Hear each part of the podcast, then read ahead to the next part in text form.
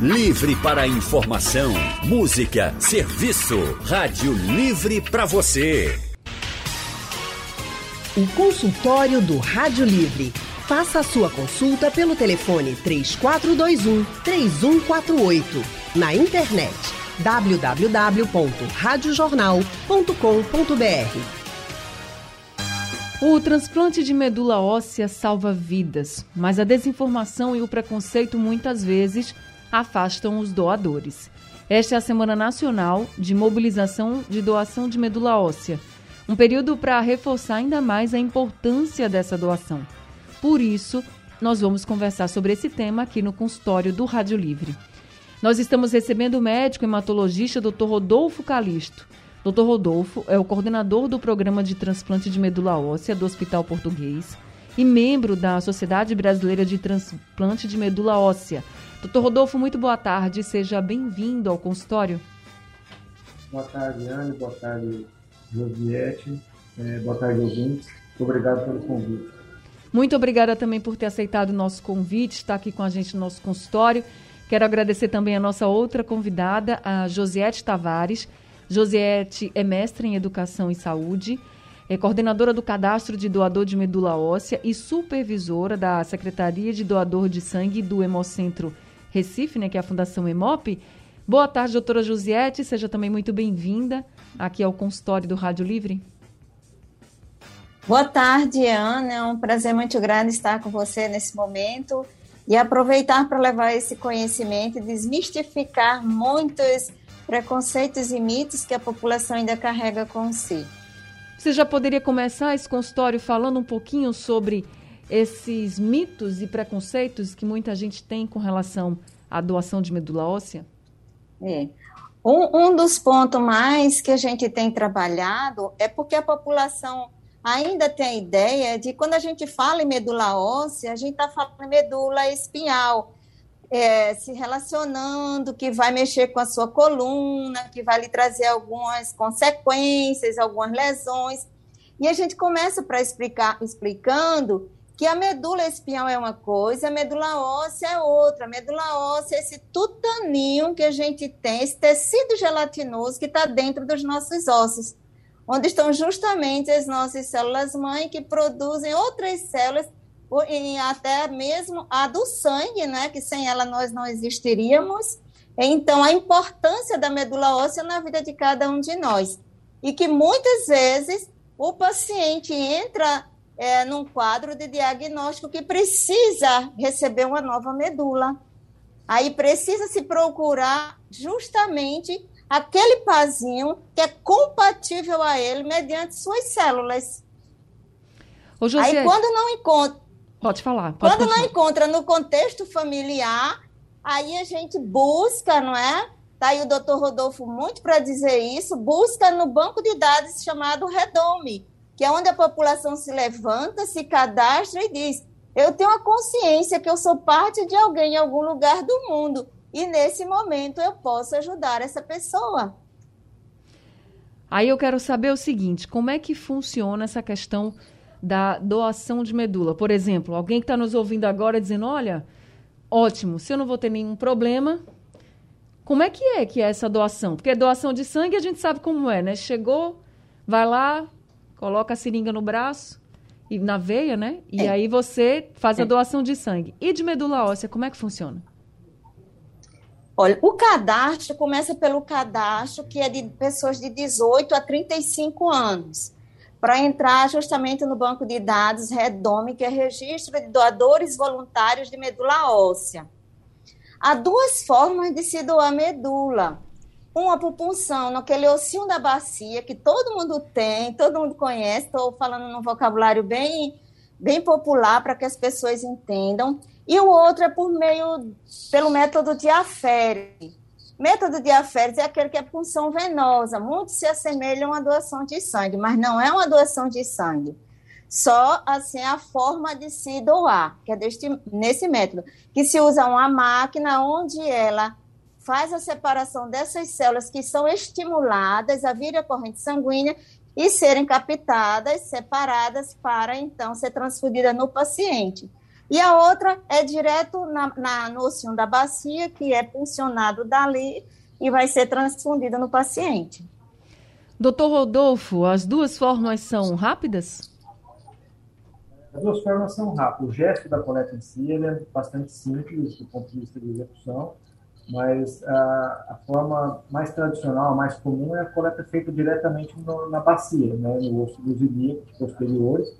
Para isso, o paciente é submetido a um gesto anestésico, né? Então, não é uma doação simples como uma doação de sangue, ele vai ser submetido, depois de feito todos os exames de avaliação, não só da compatibilidade, mas a gente chama de workup, que são os exames que atestam que a saúde dele está boa para doar, então não, nem ele nem o doador vão correr risco em relação a essa doação. Ele é submetido a um gesto que é uma hack, que é uma anestesia, que é anestesia temporariamente da cintura para baixo durante uma hora e meia, duas horas, e depois de anestesiado, a gente com uma agulhazinha fina entra no osso do ilíaco e dali aspira essas células tronco que estão ali dentro, coloca numa bolsinha e essa bolsa que vai ser levada para o paciente para transplantar. Então essa célula tronco ela reside ali dentro do ambiente medular, desse desse tutano, né? E ela não fica na corrente sanguínea. A gente só tem que ir lá dentro buscar uma agulha e tirar ela lá de dentro. É um gesto que dura geralmente 30, 40 minutos, né? O doador no outro dia já volta para casa e assim a gente geralmente recomenda um repouso de um a dois dias para não haver dor no local da punção, mas é, nenhum desse, desse gesto não há nenhum prejuízo, tirando a questão do tempo e a, e a anestesia, nenhum prejuízo para a saúde do paciente. Ele, não, não existe uma relação entre a doação e o risco do paciente ter algum tipo de doença na medula no futuro.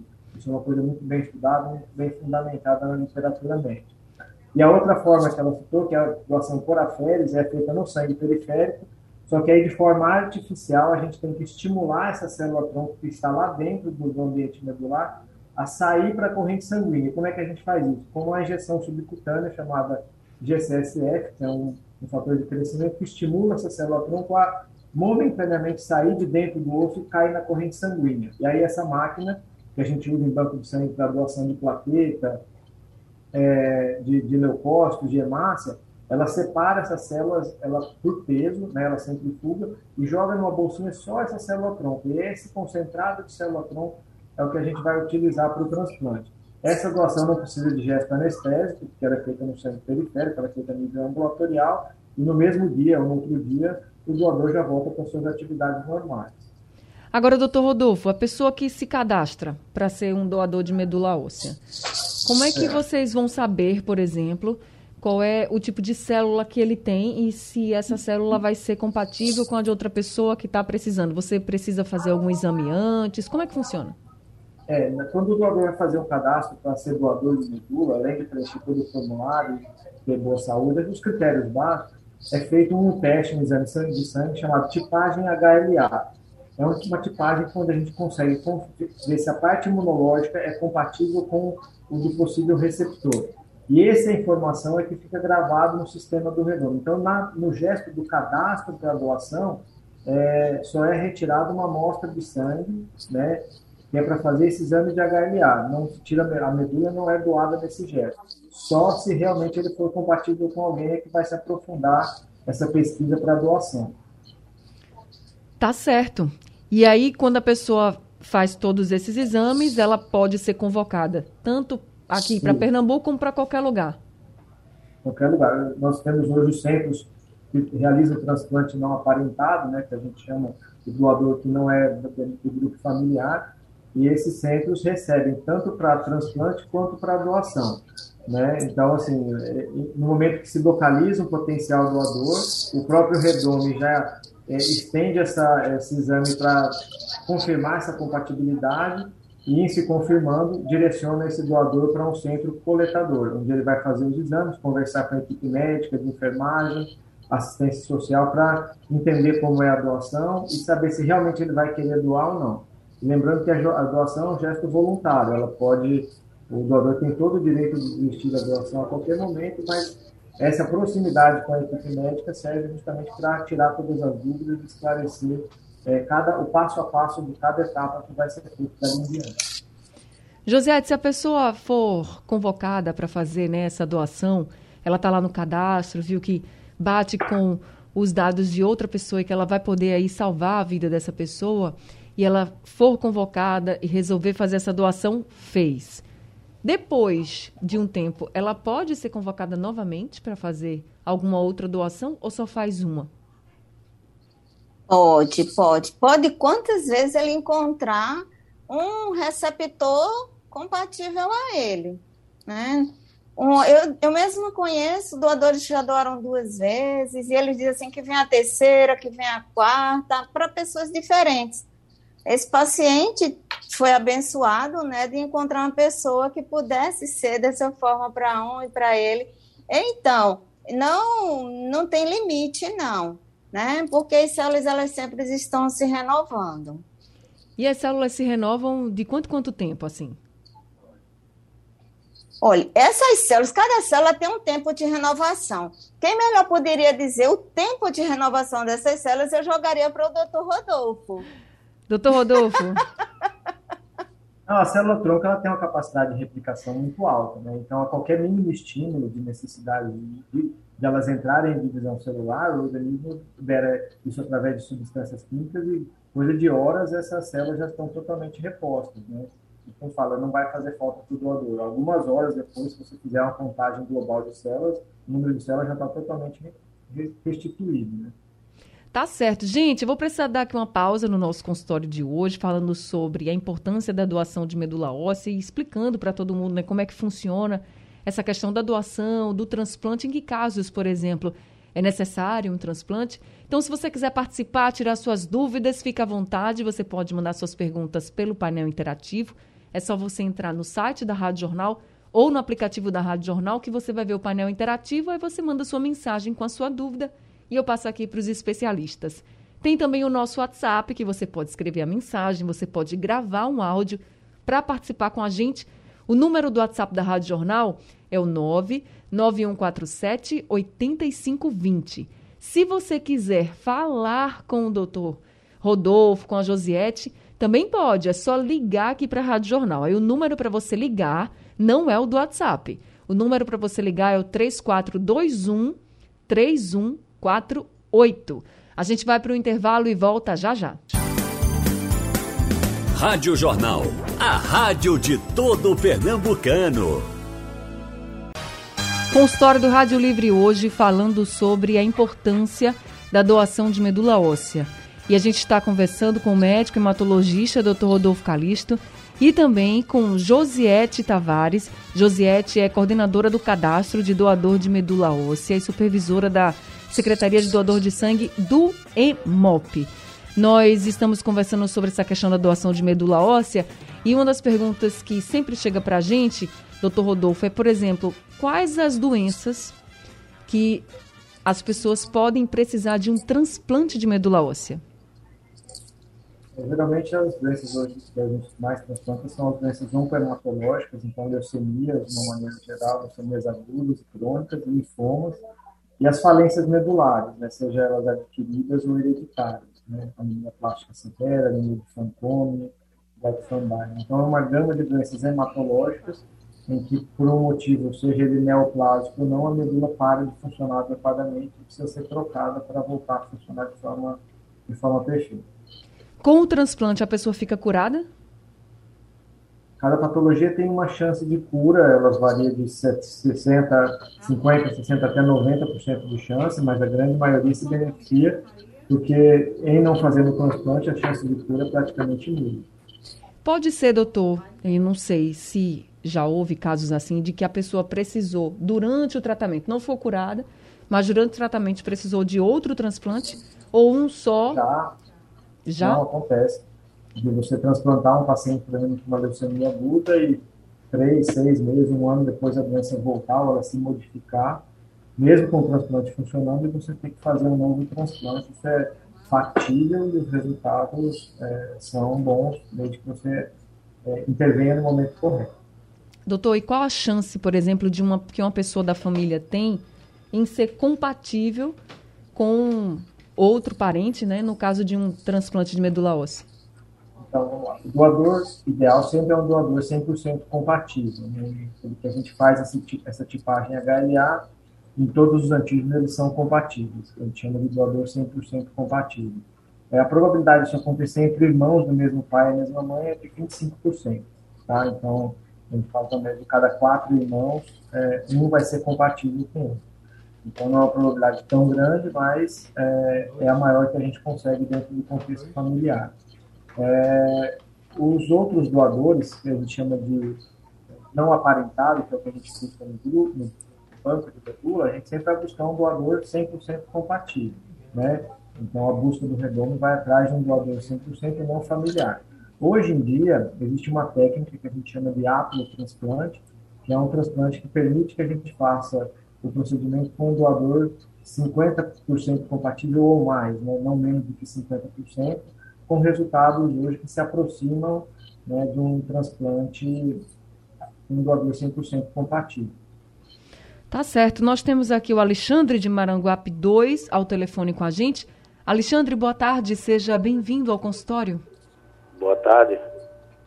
Olha, eu queria saber, eu tenho 50 anos, posso ser doador de medula? E queria lhe pedir um favor ao vivo, que você desse de novo o site daquele emprego aí de motorista de caminhão do lixo aí do Recife, ok? Certo, eu vou fazer o seguinte, que é esse, essas vagas de emprego estavam naquele nosso quadro Tem Vaga, não é isso? Que a gente falou agora há pouco? Positivo, positivo.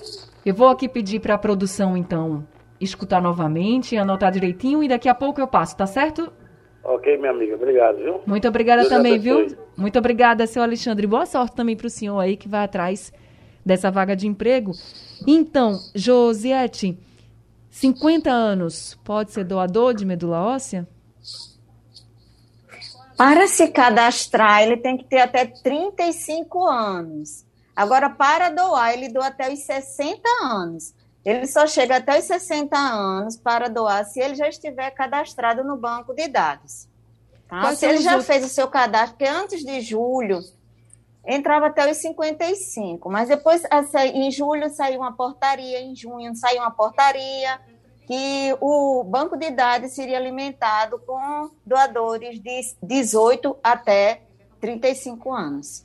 E Quais... se manteria até os 60 anos no banco de dados. Quais são os pré-requisitos, além da idade? Assim? Tem outro pré-requisito, não? É, estar bem de saúde, não ter nenhuma doença incapacitante, nenhuma doença infecciosa. Esses são os pré-requisitos principais. Os demais, a gente, numa palestra que a gente dá, a gente vai conversando e a gente vai, então, explicando para eles, que vão surgindo as dúvidas.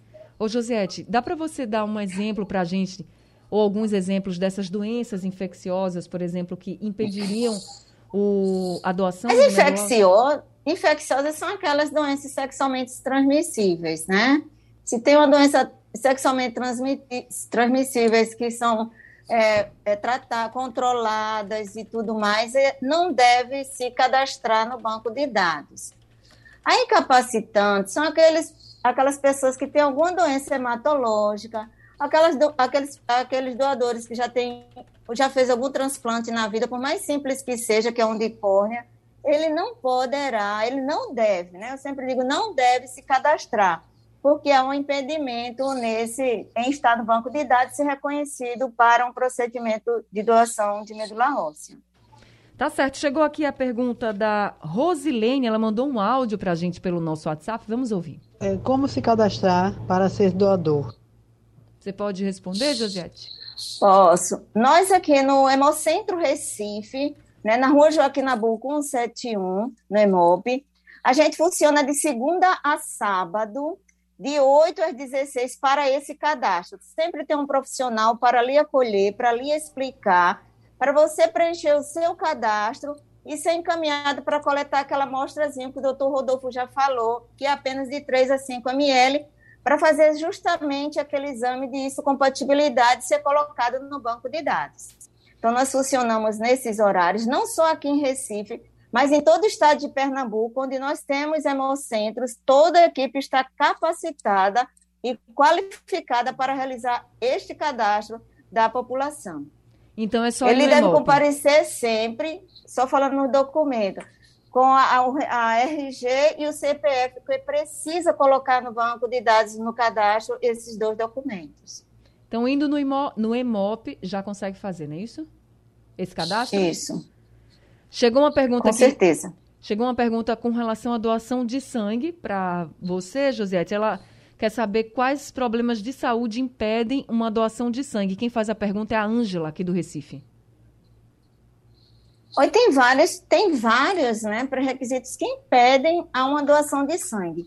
Por segurança transfusional para o receptor. Por exemplo, tem a, a tem um impedimento temporário e tem um definitivo.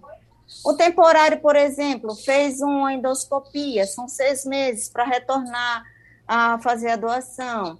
A pessoa estiver gripada naquele momento não pode fazer.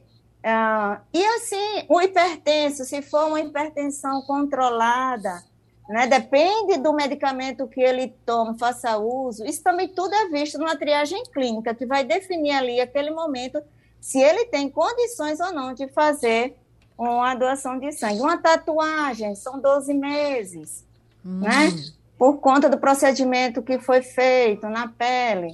E assim vai, são diversas, são diversos impedimentos que dependem do momento e o tempo de inaptidão. Então, Ângela, o que eu recomendo para você é que você entre em contato com o EMOP.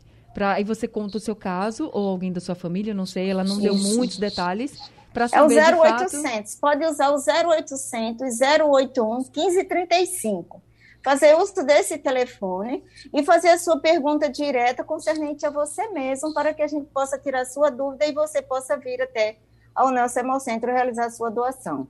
Lembrando sempre que hoje é preciso que essa pessoa esteja orientada de estar portando é, seu cartão de vacina da Covid-19 para ter acesso às dependências né, do EMOP para sua doação, para uma consulta, porque é uma norma determinada pelo secretário de saúde e a gente está a obedecer junto à população. Tá certo. No caso do cadastro para ser doador de medula óssea, tem muita gente no cadastro hoje?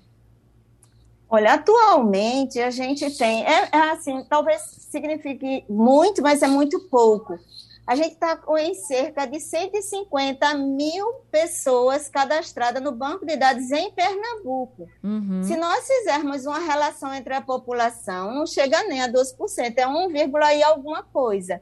Então, estimular essas pessoas é muito importante para que a gente tenha um desenho genético da população pernambucana mais preciso em atender essa demanda.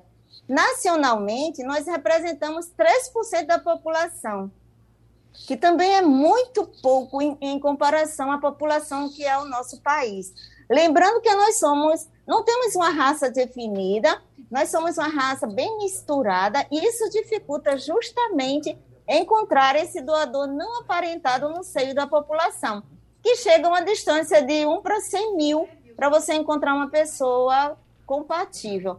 Por isso que esse trabalho de mostrar à população é muito importante e louvo a iniciativa de fazer essa semana um despertar, uma sensibilização para a população se sentir mais consciente dessa participação nesse processo, de quem tanto deseja encontrar alguém que é compatível a ela. O doutor Rodolfo, a pandemia atrapalhou também essa questão da procura dos doadores? Atrapalhou bastante, né? Assim, além da procura de candidatos para doar medula, até os, os, que já estavam inscritos no banco, né? A gente localizava esses doadores para realizar a doação, a logística de transporte, é, o medo do doador, mesmo sendo já identificado como compatível, de se deslocar da sua casa para vir a um centro de coleta para fazer a doação. É, então, tudo isso gerou uma, uma insegurança, não só da parte de equipe médica, como também dos doadores. Isso acabou é, reduzindo muito o número de doações. Para ter uma ideia, em 2019, o Redome fez 240, cerca de 240 doações não aparentadas no Brasil, né? E em 2020 foram só 180. Ela caiu praticamente aí 40% é, em relação ao ano anterior por conta da pandemia. Tem algum balanço já de 2021? É, 2021 já mostra uma retomada, a gente já está chegando perto de 200 coletas novamente, né, do retorno desse ano. Então, falta atualizar os dados de novembro e dezembro, então a gente já considera como uma retomada na normalidade desse, desse quadro, depois, principalmente do início da vacinação. E esse é o número de doações, né? Com relação é, a. doações a nível nacional, né? Sim. Então, assim, o Brasil coletou aproximadamente, em 2019, que é dado mais perto, 287 coletas a nível nacional de medula, de aparentado. Então, 287 transplantes não aparentados foram feitos no, na, no Brasil em 2019. E com relação aos transplantes, assim, a gente tem também essa noção de se diminuiu também muito por causa dessa queda de doadores? Houve uma queda de uma forma geral, não só pela questão dos doadores, mas a questão médica também, principalmente no início da pandemia, porque a gente não sabia como o paciente pós-transplante iria reagir caso ele adquirisse o Covid, caso, pelo, pelo, pela intensidade da imunossupressão que ele é exposto, né, quimioterapia, para destruir a medula, receber a nova, as drogas imunossupressoras, mas depois de um tempo a gente foi entendendo que é, o transplante não era um fator que acelerava esse, esse risco, não aumentava esse risco. E aí depois foi se retomando. Então, até se entender isso, passou praticamente aí quatro, cinco, seis meses, e refletir também a nível geral, tanto do transplante não aparentado como do aparentado, numa queda geral do número de transplantes, que a partir do final de 2020 já voltou à normalidade. Em média, eu não sei se existe esse dado, deve existir, uma média de tempo de que a pessoa fica esperando por um doador compatível, doutor Rodolfo? Existe, sim. Do banco de medula, a média de espera hoje ela é em torno de 150 a 180 dias, uma média global. Do dia que ele é inscrito, que o paciente é inscrito, até a medula chegar ao paciente. Né? Esse tempo já chegou a ser um ano, depois caiu para 270 dias, e agora ele é em torno de 150 a 180 dias. Porque existe um trâmite é, da questão da localização do doador, mesmo depois de localizado, se a gente em um mês, dois meses já localiza um doador, é, direcionar esse doador para um centro coletador, aí ele vai fazer os exames, aí esses exames vão ser avaliados pela equipe que vai coletar a medula, e essas informações são passadas para o centro que vai receber. Então, tem toda uma, uma logística que ela tem que ser respeitada e, e obedecida. Então, assim, o evento aconteceu o transplante, não necessariamente ele está direta, tempo, diretamente relacionado ao tempo, à localização do doador. Às vezes você localiza o doador hoje, mas essa, esse evento da coleta só vai acontecer às vezes dois, três meses depois. Muitas vezes uma medula internacional, a gente, o Brasil hoje recebe, a gente recebe muita medula de fora do Brasil. Eu mesmo já recebeu esse ano, acho que cerca de quase 10, 10 ou 12 medulas de fora do Brasil. E também coleta para fora, né? o Redondo manda medula para fora do Brasil. Então, essa logística depende de muitas, muitas, muitas outras coisas que é, implicam nesse tempo, mas o tempo de espera hoje é de 150 a 180 dias. Eu queria só te dar um detalhe, porque assim, muitas vezes as pessoas vão estar com dúvida em relação a essa questão da diminuição da, data, da, da idade para se cadastrar para ser doador. Né? A gente anteriormente tinha uma data limite de é, variar até 55 anos e a coleta poderia acontecer até 60, e agora com 35. Por que isso foi mudado? É, não só os resultados do transplante são melhores quanto mais jovem é o doador, né? É, como também hoje o Redondo conta hoje com mais ou menos 5 milhões e meio de inscritos, né? E o Redondo considera isso muito perto do, do N ideal para atender a, a população brasileira. Então, o que eles querem hoje é renovar e estimular áreas com menos, com menos doação, por exemplo, na região Norte, Centro-Oeste, em alguns estados do Nordeste, mas é, não querem expandir o banco. O que eles querem investir hoje em relação a tempo e dinheiro é a melhoria da busca. Então, é melhorar os exames de HLA para que esse, essa demora de 180 dias que a gente falou diminua cada vez mais. E a outra coisa é investir na questão da fidelização do doador. Muitas vezes o doador faz o cadastro, é, dá um telefone, é uma campanha, vai na faculdade, só que depois de um ano, dois, três, quando ele é, ele é compatível, não se consegue mais localizar esse doador. Ele já mudou de endereço, ele mudou o telefone, e aí essa, essa fidelização é que o Redondo nos doadores no início não tinha. Então, hoje é melhor você ter um doador que com certeza vai estar disponível se você coletar do que encher é, e gastar dinheiro com HLA e com tudo para esse doador depois não efetivar a doação. O senhor falou de alguns estados e regiões que não tem tantos doadores assim. Como é que Pernambuco se coloca no cenário nacional? É, dentro do, do cenário do Nordeste, hoje, é, Bahia, é, Ceará e Pernambuco são os estados que mais contribuem para o número de doações do Banco do Nordeste. né, o equivalente do Nordeste. Mas a nível populacional, ele ainda é um pouco aquém do que da, a representatividade, como a Juliette falou, a representatividade do Nordeste ele é um pouco menor do que a do Centro-Oeste, do, do Sul e do Sudeste, mas ela ainda é bem melhor do que a do Centro-Oeste e da região Norte, onde é, essa, essa representatividade da população é menor. Eu não falo nem em número total, porque se você calcular em número de habitantes lá também são menos habitantes, mas ah, o HLA, que é o exame de compatibilidade, ele vai muito com a variação genética da população. Como o brasileiro é muito miscigenado, você tem que pegar uma amostragem de cada região maior para poder ter essa facilidade em encontrar um doador 100% compatível para aquela região. Tá certo. Eu vou agora. A gente vai ouvir agora o áudio do Antônio. Ele mandou aqui para o nosso WhatsApp. Vamos ouvir a mensagem dele. Ana Barreto, boa tarde. Antônio Carlos de Prazeres. Eu gostaria de saber aí dos médico, o que eu posso fazer para me tratar aí no, no EMOP? Eu tenho uma anemia crônica há aproximadamente 15 anos. Aliás, quem descobriu foi uma das médicas aí do EMOP, porque eu era doador do EMOP desde a época de quartel.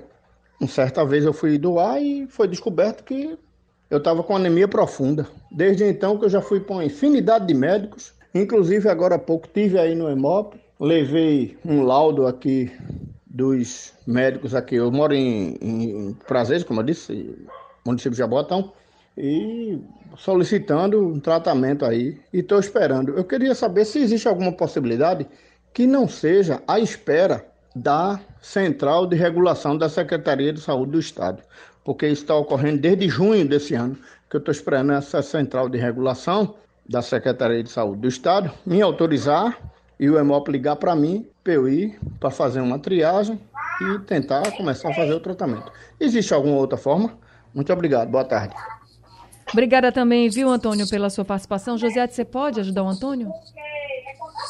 Posso. Realmente, olha, hoje já há uma descentralização para acompanhamento de pacientes com esses diagnósticos.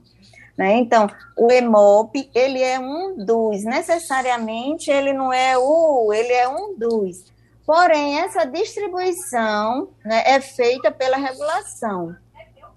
Ah, ele, qual é o, ah, pronto, ele mora em Jaboatão. Qual é, a regulação vai ver qual a, é o órgão de referência que existe mais próximo da sua residência e vai ser encaminhado para lá para que ele possa ser analisado e estudado diante do seu diagnóstico. Se houver alguma coisa mais profunda, então o EMOP está aqui justamente para atender se for necessidade mais específica de exame de outras coisas mais. Viu? Mas necessariamente não é só o EMOP que faz esse cuidado com o paciente que apresenta um diagnóstico hematológico. Tá certo. Então, senhor Antônio, você vai realmente ter que esperar aí essa central de regulação, ver para onde realmente você vai poder ser encaminhado. Doutor Rodolfo, eh, foi lançado um aplicativo para achar doadores de medula óssea, né, fase experimental, né, este ano. É o aplicativo do Redome. As pessoas já podem fazer um pré-cadastro nesse aplicativo, é isso? Na verdade, o aplicativo hoje ele é mais para o doador voluntário, doador voluntário que se inscreveu, poder fazer essa atualização de cadastro, endereço, dados, né, mas não necessariamente a gente consegue acompanhar a busca do, do, do paciente para transplante. Isso é uma informação médica, ele fica só no REREM, que é o Registro de Receptores de Medula, que só o médico assistente tem acesso. O, o aplicativo que está sendo desenvolvido serve para o doador poder acompanhar se o cadastro dele está ativo, é, se houve uma necessidade de atualização de endereço, de telefone, tudo, justamente nessa intenção de não perder esse doador de vista. E pode, por exemplo, para um novo doador, já começar ali um pré-cadastro ou não? Tem que ir realmente ao Hemocentro? Ah, tem que ir no Hemocentro. Tá certo, gente. Só passa a ser cadastrado no banco quando ele faz o exame de compatibilidade. Então tá certo, gente. No site, no site do Redondo, que ele pode fazer, o aplicativo, é tirar dúvidas com relação a essa história de idade, doença pré-existente, tudo para poder se, se voluntariar ser doador. Gente, o site do Redome, que é o Registro Nacional de Doadores de Medula Óssea, é o redome.inca.gov.br. Então a mensagem que fica é seja um doador de medula óssea também, se você aí está dentro desses pré-requisitos. Doutor Rodolfo, muito obrigada por esse consultório de hoje, por tantos esclarecimentos. Espero que a gente tenha ajudado muitas pessoas a tirar dúvidas e também incentivado para que elas sejam doadoras de medula óssea. Muito obrigada, viu? Muito obrigado você, Ana. Obrigado. Espero ter tirado as dúvidas aí da população e estamos sempre à disposição de vocês. Seja sempre muito bem-vindo aqui com a gente também. Josiete, muito Obrigado. obrigada também por esse consultório de hoje, por tantas orientações para a gente. Ok, obrigada pela oportunidade. Estamos sempre disponíveis para atender e tirar as dúvidas da nossa população quanto ao cadastro de doadores de medula óssea. Seja também muito bem-vindo aqui com a gente. Obrigada a todos os ouvintes que participaram. O consórcio do Rádio Livre está ficando por aqui. Daqui a pouco ele está disponível no site da Rádio Jornal, nos principais aplicativos de podcast e já está lá no YouTube. Seu Alexandre de Maranguape 2 que estava perguntando como é que faz para concorrer à vaga de caminhão, motorista de caminhão de lixo pelo Recife. Aí, o seu Alexandre, o e-mail é o seleção sem cedilha e sem tio, ou seja, vai ficar selecal, arroba IELPE, esse IEL é com L, tá? ielpe.org.br. Ou o senhor pode entregar o seu currículo no Instituto Euvaldo Lodi, que fica na Avenida Cruz Cabugá, número 767, no bairro de Santo Amaro. Boa sorte para o senhor e para todo mundo que vai concorrer a essas vagas. Rádio Livre de hoje fica por aqui. A produção é de Alexandra Torres, trabalhos técnicos de Edilson Lima, Big Alves e Gil Araújo, no apoio Valmelo, no site da Rádio Jornal Exis Lima, na coordenação da Rádio Jornal Vitor Tavares e a direção de jornalismo é de Mônica Carvalho. Sugestão ou comentário sobre o programa que você acaba de ouvir, envie para o nosso WhatsApp 99147 8520.